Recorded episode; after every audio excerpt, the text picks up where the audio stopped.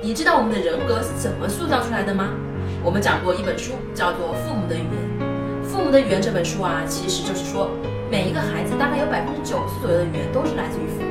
所以，我们从小到大，从零岁长到十八岁，离家之前，我们每天都无时无刻的被父母的语言所影响。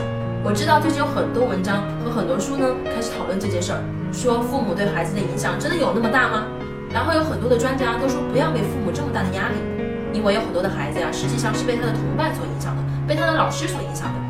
那我觉得同伴和老师的影响呢，当然是有的。但是根据我见过的这么多案例啊，以及我生活中跟很多朋友聊天，我在不断的验证这个理论。我发现父母的关系永远是最核心的一个问题。我们会发现说，同伴的影响或者老师的影响，为什么没有父母的影响大呢？你有没有发现呢？就在一个班里面长大的一个群体。或者同一个小社团里面的人，他们的性格是完全不一样的。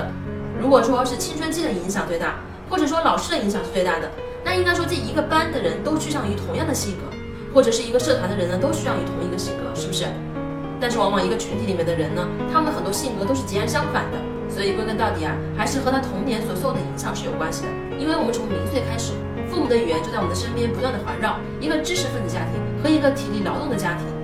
有科学家专门统计了这两个家庭跟孩子说话的词汇量，当然是用英文统计的。根据英文的词汇量呢，相差有三千万个词。